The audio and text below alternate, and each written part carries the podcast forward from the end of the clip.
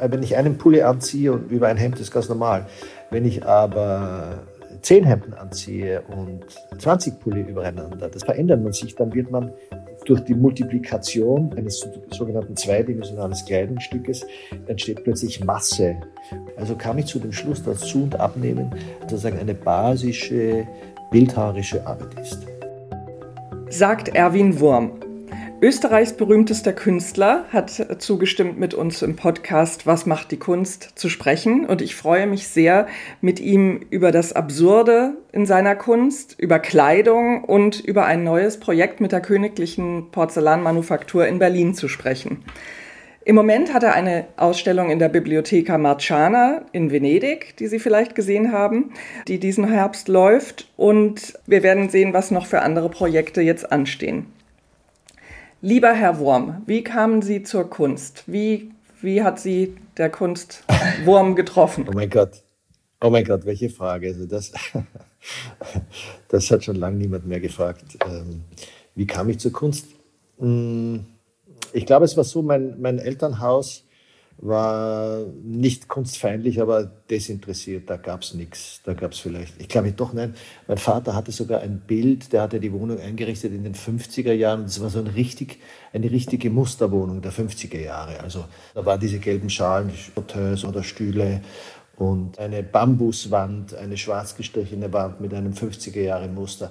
Und dann hing da drauf ein Bild, es hat ausgeschaut wie, wie, Picasso, war aber kein Picasso. Das hat er bei irgendeinem Maler gekauft. Und das war sozusagen äh, mein erster Kontakt mit Bildern. Das Bild habe ich mir oft angeschaut, immer wieder, das ist mir durch den Kopf gegangen. Abstrakt, aber dann doch nicht abstrakt, so komisch verformte Menschen, aber dann doch wieder nicht. Also, wie ich immer, leider habe ich das Bild nicht mehr. Ich hätte es gerne jetzt, aber es ist leider irgendwie verschwunden im Laufe der Zeit. Und das war, das war der Anfang, das hatte etwas in Gang gesetzt bei mir. Immer wieder habe ich dran gedacht und herumgetan und mir Dinge vorgestellt. Und dann habe ich sehr schnell begonnen zu zeichnen. Also schon als Kleiner habe mich so ausdrücken können, immer wieder, immer wieder. Ganz futzig klein, weil wir nicht viel Platz hatten. Ich habe auch ganz kleine Skulpturen gemacht, die waren irgendwie so zwei Zentimeter groß, aus Silberdraht und, und Steinen. Wir hatten eine kleine Wohnung und ich hatte ein kleines Zimmer, das muss ich mit meiner Schwester teilen und ich hatte quasi nur einen Schreibtisch, den mussten wir uns aufteilen. Das heißt, da war nicht viel Platz und da habe ich dann so ganz kleine Zeichnungen gemacht mit kleinen Figürchen und kleinen, alles war kleine, ganz kleine Welt. Und dann auch so kleine Miniskulpturen, so zwei Zentimeter, maximal drei Zentimeter. Und die habe ich mir dann so aufgestellt immer. Ich habe gern mit Krippenfiguren gespielt. Dann hat mein Vater und seine Kollegen, der war ja Kriminalbeamter, schon Sorge, dass, dass, dass der Sohn, äh, also ich, vielleicht Priester werden möchte. Und dem war aber nicht so, sondern mich haben die, mich haben die Figuren, mich hat die, die Plastizität und die, äh, die, Figuren einfach, die, die Schnitzereien, das waren Holzfiguren, relativ schön. Das hat mich interessiert und da, das hat mich angezogen. Und dann durch die Schule im Gymnasium, wir hatten einen Kunsterzieher, der war toll, das war der Norbert Nessler, der hat uns dann richtig hineingezogen. Und da plötzlich, da ist dann richtig das Interesse aufgelodert und aufgeflammt, wie wenn man Benzin irgendwo hineingießt. Also das finde ich jetzt sehr interessant, dass Sie sagen, die Krippenfiguren haben Sie inspiriert, weil da geht es ja auch um Maßstab. Eine kleine Figur, bei Ihnen spielt ja der Maßstab auch eine ganz große Rolle. Und auch das Haus fällt mir gerade ein. Sie haben doch diesen Sommer auch das Haus Ihrer Kindheit als ganz schmales Objekt in den öffentlichen Raum gestellt in Frankreich, nicht wahr? Ja, das war in Le Havre. Also es gibt es ja schon länger, dieses, dieses Narrow House, Narrow House, eng, enges Haus meiner Eltern. Und das ist in der Tat 20 Meter lang und, weiß nicht, 9 Meter hoch, wie halt so Einfamilienhäuser sind. Aber wir haben es gequetscht auf einen Meter auf der Schmal also Längsseite. Und man kann hineingehen, sieht dann die Abfolge der Räume. Aber alle Räume sind natürlich auch geschmälert, gequetscht oder eng gemacht. Alle Möbel sind eng gemacht, auch die Bilder, wenn sie auf der richtigen Wand hingen, wurden eng gemacht.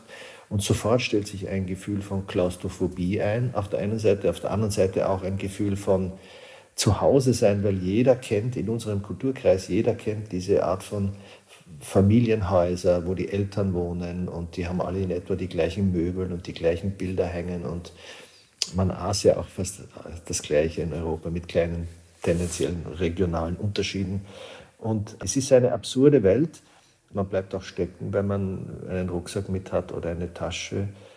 Und ja, und, und ähm, das hat natürlich mit dieser Zeit zu tun, in der ich aufgewachsen bin und wo das Haus gebaut wurde in Österreich, nachkriegs, Zeit. Also ich bin ja 54 geboren. Das heißt, die, diese Gesellschaft damals, die war schon anders als jetzt. Also die waren sehr rigid und sehr äh, relativ hart auch. Bodyshaming zum Beispiel war also Tagesordnung. Man hat sich über andere, die fett waren oder dünn waren oder kurz oder lang, wie auch immer, immer lustig gemacht. Also es war wirklich eine andere Zeit. Da haben wir uns schon sehr weiterentwickelt, obwohl wir noch immer eine enge Gesellschaft sind in gewisser Weise. Darum ging es. Und das Haus steht in Le Havre. Und die haben es aber gebaut, weil die anderen Häuser, die ich ja schon zigmal ausgestellt hatte, also es gibt zwei, eines ist nach Amerika verkauft, die waren ja aus äh, Holz, also aus MDF-Platten und, und Pressbarplatten und so weiter, weil das ist, muss ja immer, Sie müssen sich vorstellen, ist 20 Meter lang, 9 Meter hoch, ganz schmal und das kann man nicht in einem Stück transportieren. Das heißt, das, das ganze Ding wird zerlegt in Tausenden von Teilen und wird hingeführt und wird dann dort immer aufgebaut, sehr mühsam. Und äh, ist natürlich nicht auf die Dauer witterungsbeständig und für außen geeignet. Aber in Le Havre haben sie jetzt ein Haus gebaut, das für außen geeignet ist, also aus Beton und richtig Zement und richtigem Dach gedeckt und all das. Und das freut mich sehr, weil das bleibt jetzt dort stehen. Sie haben mal im Gespräch mit Hans-Ulrich Obrist eine Geschichte erzählt, die es auch einen außerirdischen Einfluss gab auf Ihre äh, Künstlerwerdung. Ja, es, Es gab einen Kometen, der über unser Haus flog. Das war ein Apartmenthaus, also Buwok. Das war so eine Wohngenossenschaft in Graz, die so mehrere große Wohnblöcke gebaut haben. Und wir haben in einem gewohnt. Also insgesamt sind dort, haben dort schon einige Familien gewohnt. Und, und davon sind drei Künstler geworden. Also von den jungen Leuten sind drei Künstler geworden. Es kann nur ein Komet gewesen sein. Was sonst? der da drüber flog. Ich würde gerne wissen, wie sieht es denn in Ihrem Atelier aus? Äh, Sie wohnen ja in Limberg, eine Stunde nördlich von Wien ungefähr. Und in Wien haben Sie in beiden Orten ein Atelier. Und wie sieht es da aus? Ja, also ich arbeite nur mehr in Limberg. Äh, ich habe in Wien auch Ateliers gehabt, aber ganz ehrlich, ich bin dann immer hin und her. Ich habe mich dann in der Situation wiedergefunden, dass ich von Atelier zu Atelier fahre und, und schau, was die Mitarbeiter machen. Das wollte ich nicht. Und jetzt sind wir hier und ich mache ja sehr viel selber, wenn ich kann. Und wir haben hier mehrere große Hallen und Schmiede und Tischlerei und Gipserei und dann noch Lackiererei und äh, dann die großen Hallen, auch Schaulager und so weiter. Also ich bin hier, bin am Land und ich bin zum Pendler geworden. Wir haben in Wien die Wohnung, das Loft, weil meine Tochter dort in die Schule geht und ich schlafe, glaube ich, dreimal am Land. Sehr schön, angenehm. Wie groß ist Ihr Team in Limberg? Es sind zehn Leute insgesamt. Und am Land ist es natürlich auch besser, weil wir wirklich in, inzwischen zehn Hallen, wo wir da arbeiten können. Es ist für meine Skulpturen, die sind ja manchmal sehr, sehr groß, braucht man einfach Riesenhallen. Das ist leider so. Ich war auch oft, denke immer, ach scheiße, wäre ich, wär ich ein Maler und würde ich quasi Leinwand bemalen oder Bilder malen, bräuchte ich vielleicht eine Hilfe zum Aufspannen, aber sonst niemanden. Als Bildhauer geht das nicht anders. Also noch dazu, wenn man große Dinge macht, das ist einfach schwierig. Man muss auch dazu sagen, also ich habe ein, ein super gutes Team jetzt und wir verstehen uns alles gut. Das ist fast wie Familie.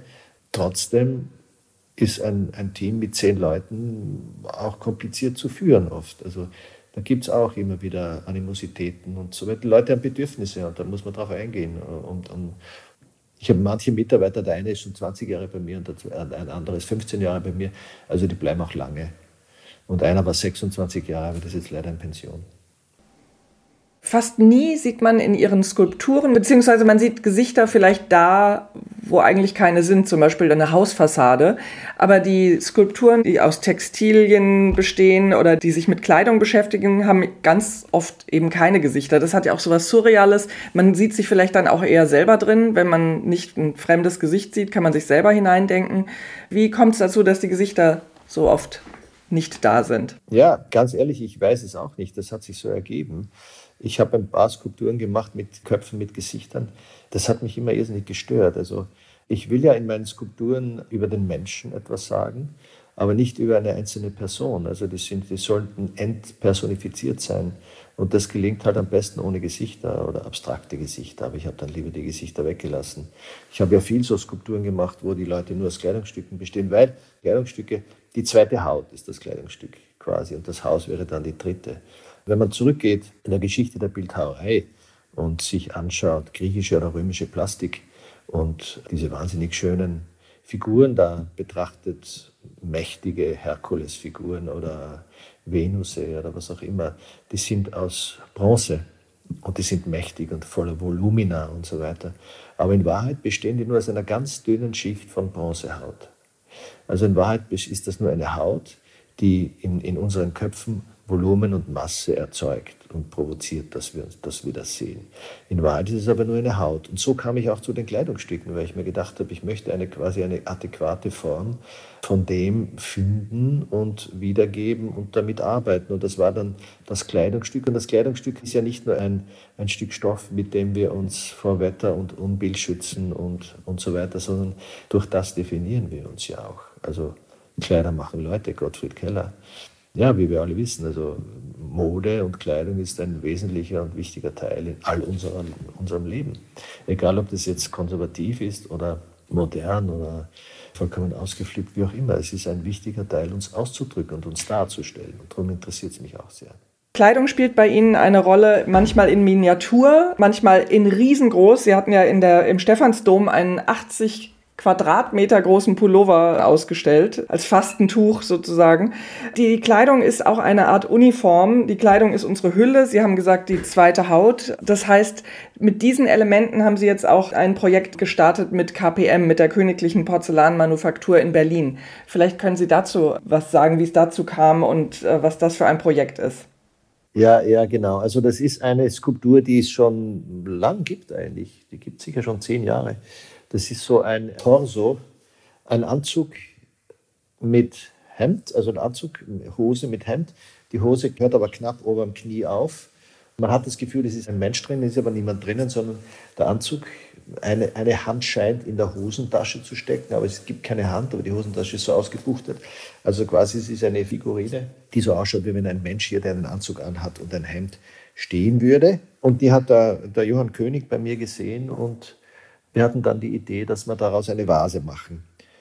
Also das heißt, es ist eine Blumenvase und das stelle ich mir als auch sehr surrealistischen Anblick vor, wenn in diesem weißen Porzellangefäß, das aussieht wie ein irgendein Mann mit Jackett und Hand in der Hosentasche und da kommen dann anstatt des Kopfes kommen dann die Blumen heraus. Genau, genau. Gefällt mir gut die Idee, ja. Aus Porzellan und schön glasiert und schaut perfekt aus. Also Welche Auflage wird es die geben? Ich glaube, schon relativ groß. Wir wollten sie auch haben, dass es günstig bleibt. Und weil es gibt ja viele junge Leute, die, die sehr an Kunst interessiert sind oder Leute nicht einmal jung, viele Leute, die halt nicht so ein, ein normales Einkommen haben und die kommen ja oft bei, bei Kunst, wenn sie größer ist, nicht mit. Und für die ist es wichtig und toll, solche Editionen zu machen, dass die auch sozusagen mit Kunst leben können. Sind Sie neugierig drauf, wie die Blumensträuße in diesen Männervasen aussehen werden? Männervasen, ja, das klingt heute etwas sonderbar.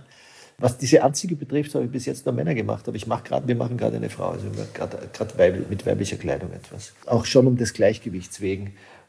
Ich glaube, die Männerkleidung ist vielleicht auch mehr uniformhaft und das sehe ich in ihrer Arbeit das enge Haus, natürlich, das in den 50er Jahren Österreich noch etwas Enges hatte. In gewisser Weise ist ja auch diese Uniform, diese Männeruniform etwas ein starres Korsett. Äh, das sehe ich bei der Männerkleidung noch, äh, obwohl sich das natürlich heute glücklicherweise auflöst, aber das sehe ich noch äh, mehr als Tradition als Frauenkleidung. Da gibt es ja alles. Und bei Männern ist doch diese Uniform, Hose, Hemd, Jackett oder Pullover viel starrer. Ja, vollkommen richtig. Besonders wenn es um den Anzug geht. Also die ganze Businesswelt und politische Welt passiert ja, da tragen ja die Männer alle Anzüge und oft die Frauenanzüge. Und das ist mir in der Tat eine Uniform, eine, eine trostlos langweilige Uniform. Ich kann mich erinnern, ich habe mal in New York gelebt, in Soho unten. Und da hat es immer geheißen, oben, da leben die Suits, also die Anzüge. Diese Uniformierung, die ja auch Individualität nicht zulässt und auslöscht, die hat mich auch immer wieder interessiert. Ich habe eh schon gesagt, also Individualität in meiner Arbeit interessiert mich nicht, sondern das Bild des Menschen im Allgemeinen. Und hat meine Arbeit oft mit meiner Zeit zu tun, also mit der ich sozialisiert wurde oder aufgewachsen wurde. Da hat man auch normal Anzüge getragen, also auch, auch täglich, nicht nur Businessleute, sondern auch ganz normale. Früher haben sogar An Arbeiteranzüge getragen in den Fabriken. Die haben halt dann äh, anders ausgeschaut als heute. Aber das war ein europäisches Kleidungsstück. Das ist erst dann viel später abgelöst worden durch die Jeans. Das ist dann sozusagen ein amerikanisches Kleidungsstück. Und wir haben unsere ganzen Kleidungsgewohnheiten und auch Essgewohnheiten sozusagen einer anderen Welt, einer modernen Welt angepasst. Und das war halt lange Zeit die amerikanische. Jeans sind ja auch eine Art Uniform. Ich fand auch interessant, dass Sie vorhin gesagt haben, in Ihrer Kindheit hat Bodyshaming eine Rolle gespielt und dass das heute Gott sei Dank nicht mehr so schlimm ist wie früher. Diese Fat Sculptures, die Sie machen, die natürlich die sind so absurd, also Dinge schmelzen, Dinge gehen auf, starre Häuserwände beulen sich aus. Also es hat ja was Komisches, was Witziges auch, aber gleichzeitig irgendwie dieses Tragische. Und wie sehen Sie die Fat Sculptures in Verbindung zu den Körpern? Haben Sie selber jemals Angst gehabt, dick zu werden oder haben Sie Mitleid mit Mitschülern gehabt? Wie kommt es zu diesem sehr starken Element in Ihrer Kunst? Da muss ich schon sagen, es hat mit Bodyshaming nichts zu tun. Es kommt vom Interesse am Prinzip des Bildhauerischen. So kam ich irgendwann drauf, äh, wenn ich einen Pulli anziehe und über ein Hemd ist ganz normal. Wenn ich aber zehn Hemden anziehe und 20 Pulli übereinander, das geht vielleicht nicht mehr, aber man kann viel, viel anziehen, dann verändert man sich, dann wird man durch die Multiplikation einer des zwei, eines sogenannten zweidimensionalen Kleidungsstückes äh, wird, entsteht plötzlich Masse und man wird voluminös, man wird skulptural, man schaut auch dicker aus. Es entsteht ein anderer Status und das hat mich interessiert.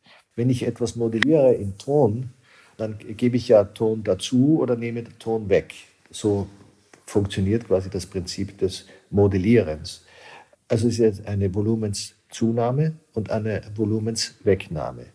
Wenn wir zunehmen, machen wir das Gleiche. Wir nehmen Volumen zu, wir geben Volumen dazu oder wir nehmen, wenn wir abnehmen, wir nehmen es wieder weg. Also kam ich zu dem Schluss, dass Zu- und Abnehmen sozusagen eine basische bildhauerische Arbeit ist. Und wenn man davon ausgeht, sozusagen sieht man Welt anders, kann man Welt anders anschauen. Zurückkommen zu den Kleidungsstücken. Wenn jemand viele Kleidungsstücke übereinander anzieht, ich habe ein Video gemacht mit einem Freund, das heißt Fabio zieht sich an, der hat seine gesamte Garderobe, die er besaß, übereinander angezogen und hat monströs am Schluss ausgeschaut.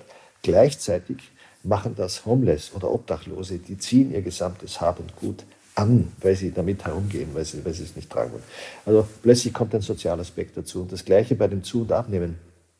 Zu- und Abnehmen als bildhauerisches Prinzip. Und meine Aussage war auch immer, Formveränderung verändert Inhalt. Man liest einen Schlanken anders als einen jemand Korpulenten. Das sind alles gesellschaftliche Projektionen, die durch gesellschaftliche Normen entstehen, die absolut hinterfragt werden müssen und sollen. Und heute passiert das ja auch, Gott sei Dank. Also meine Arbeit basiert sehr viel auch auf diesen Ideen.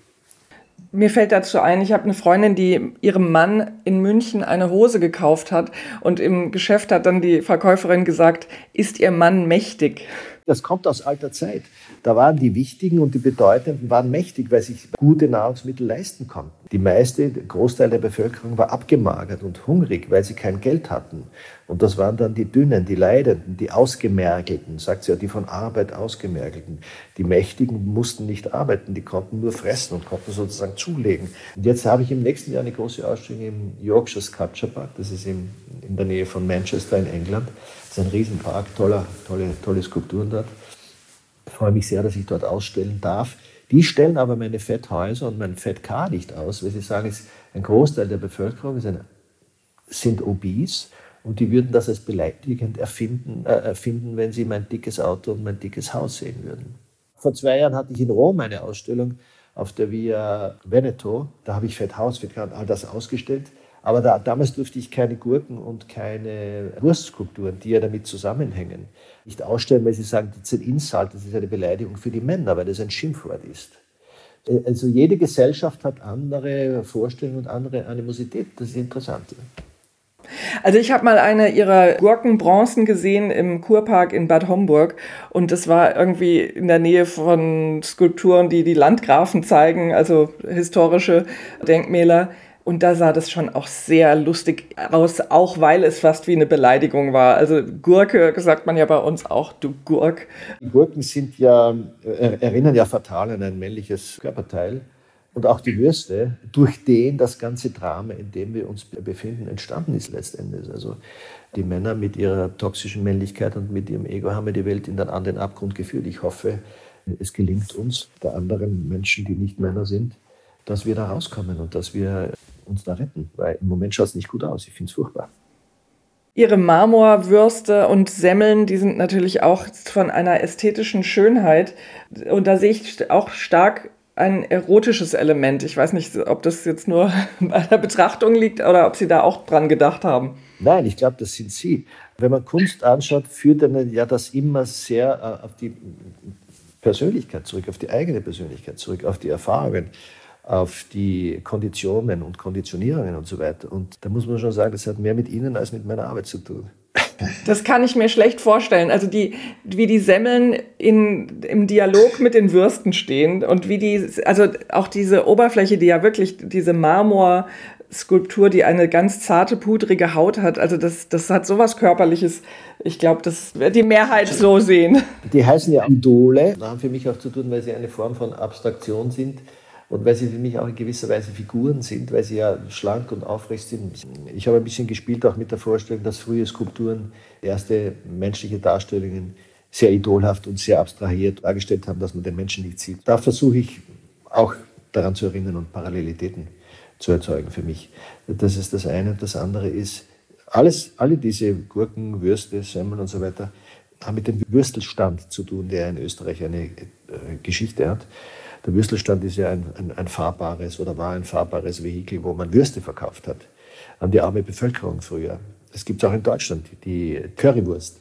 VW hat äh, übrigens eine Currywurstfabrik gekauft, damit ihre Mitarbeiter mit Currywurst äh, laben können. Das war auch immer ein armer Leute-Essen und wurde dann irgendwann oder von äh, ein gestandenes Essen von Leuten Daher ist es in Wien auch wirklich eine Tradition und wie die Kaffeehäuser, also eine Tradition auf der anderen Seite treffen sich am Abend sehr bestimmte Menschen vor diesen Würstelständen. Das sind oft alte Männer in meinem Alter und älter, die eine ganz bestimmte Vorstellung von Welt haben, die sehr traditioniert ist und sehr überkommen ist. Da meine ich jetzt nicht mich damit hoffentlich.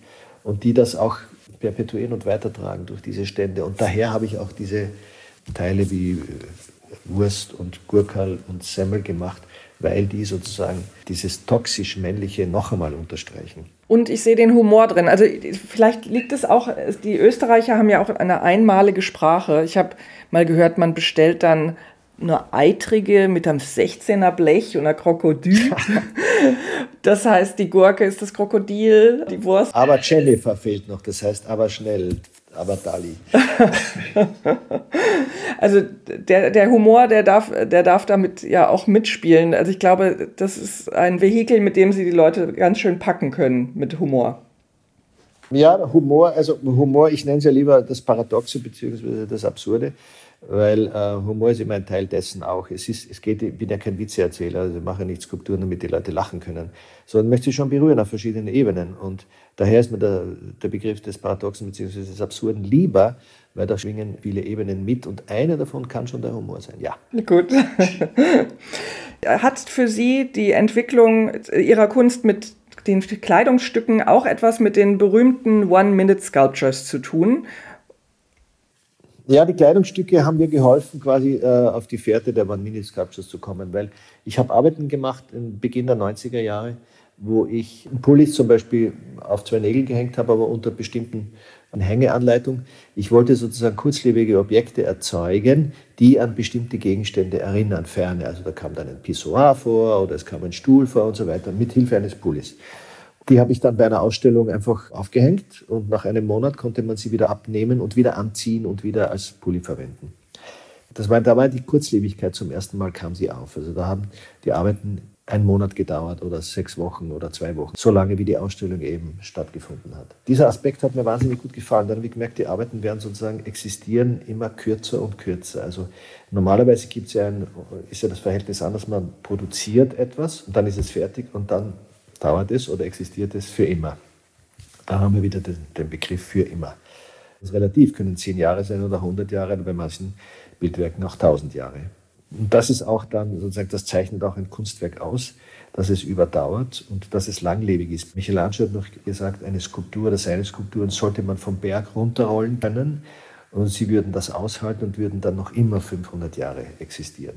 Und mich hat aber dann als Äquivalent zu unserer Zeit, wir leben in einer extrem kurzlebigen Zeit, alles wird weggeworfen, nichts wird mehr repariert, alles muss sofort neu sein, jedes Jahr kommen drei neue Modedings raus.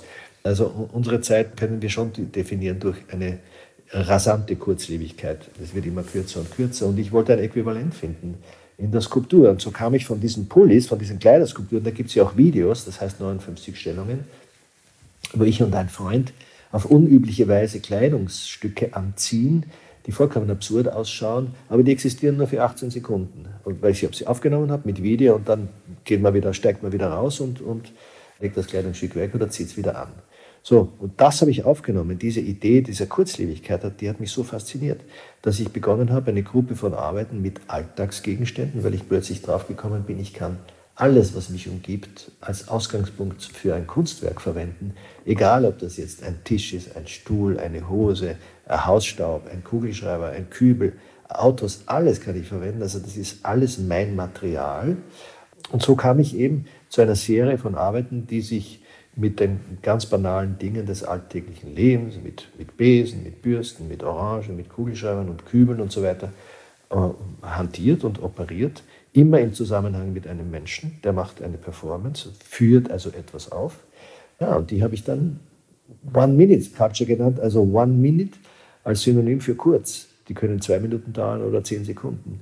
Das kurz, ich wollte das kurz definieren, den Begriff des Kurzen. So kam ich zu den One-Minute-Sculptures, die zu einem Brand wurden. Die gibt es jetzt seit 77, das ist jetzt schon 25 Jahre her, werden die heute genauso angefragt. Ich mache jetzt eine Riesenausstellung in Tel Aviv in dem Museum of Art im nächsten Jahr mit ausschließlich One-Minute-Sculptures, was mich wahnsinnig freut, weil eine Arbeit oder eine Idee in der Kunstwelt, die 25 Jahre hält, die kann schon was. Also normalerweise geht das alles viel schneller und insofern finde ich das toll. Wenn Sie eine Zeitreise machen könnten, wohin und zu welcher Zeit würden Sie reisen? Ja, genau. Gerade heute in der Früh habe ich mit meinem Fitnesstrainer darüber gesprochen. Ich würde gerne dieses Haus sehen. Das Haus ist erstmal im 12. Jahrhundert ursprünglich erwähnt ich würde das Haus gerne sehen im 13. Jahrhundert oder im 14. Jahrhundert, 15. Jahrhundert. Da würde ich gerne hinreisen und schauen, was war da, wie war das, welche Leute haben da gewohnt, wie haben die ausgeschaut, wie hat es gerochen, was haben die gegessen, was haben die gemacht miteinander, wie haben sie sich behandelt. Also das, das wäre hochinteressant. Das heißt, das Haus in Limberg, in dem Sie gerade sind. Ja, genau. Was ist Ihr wichtigstes Werkzeug? Die Hände. Und das Hirn. Wenn Sie ein Tier wären, welches Tier wären Sie? Ach, ich wäre gern unser Hund, die Tini. Welches Spiel spielen Sie gerne? Gerne, am liebsten habe ich eigentlich Tischtennis, komischerweise. Das spiele ich immer wieder mit meinen Mitarbeitern, weil unten steht ein Tisch und jetzt bin ich schon so alt, aber ich schlage den einen noch immer. Der sagt immer, es ist so peinlich, dass du mich noch schlägst. Erzähl es niemandem, weil du bist viel zu alt dafür. Was ist Ihre Lieblingsfarbe? Rosarot. Haben Sie einen wiederkehrenden Traum? Ja, fliegen. Hören Sie Musik beim Arbeiten? Nein. Nie. Zu welchem Thema würden Sie sich einmal eine ganze Ausgabe der Weltkunst wünschen? Es gibt so viele vergessene Künstler. Der Kunstmarkt treibt viele auf, aber bei Gott nicht alle. Und da wir alle wissen, dass Qualität ein sich veränderndes, unsicheres Kriterium ist, könnte man den so manch Vergessene und Vergessenen neu bewerten und darüber berichten. Können Sie eine kleine oder große Lebensweisheit mit uns teilen? Ja, durchhalten und weitermachen. Herr Wurm, vielen, vielen Dank. Gerne, danke Ihnen. Weltkunst. Was macht die Kunst? wird Ihnen in Zusammenarbeit mit Christie's präsentiert.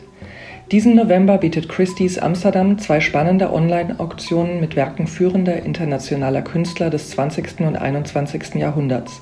Zwischen 8. und 22. November ist die Auktion 20th 21st Century Amsterdam offen mit Werken der Nachkriegszeit, darunter Gemälde von Karel Appel und Per Kirkeby sowie Skulpturen von Thomas Hausegow und Niki de Saint-Phal.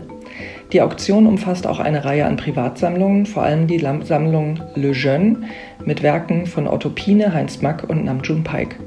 Die zweite Auktion ist ausschließlich der Sammlung Le Jeune gewidmet, in der alle Lose ohne Reservepreis angeboten werden. Le Jeune, A Collecting Legacy, ist ein hervorragendes Beispiel für die Kunst des belgischen Sammelns seit den 1970er Jahren. In dieser Auktion können Sie Werke gefragter Künstler mit einem Startgebot von 100 Euro finden. Die Auktion läuft von 10. bis 24. November. Die Highlights der beiden Auktionen werden ab dem 7. November bei Christie's in Amsterdam ausgestellt sein.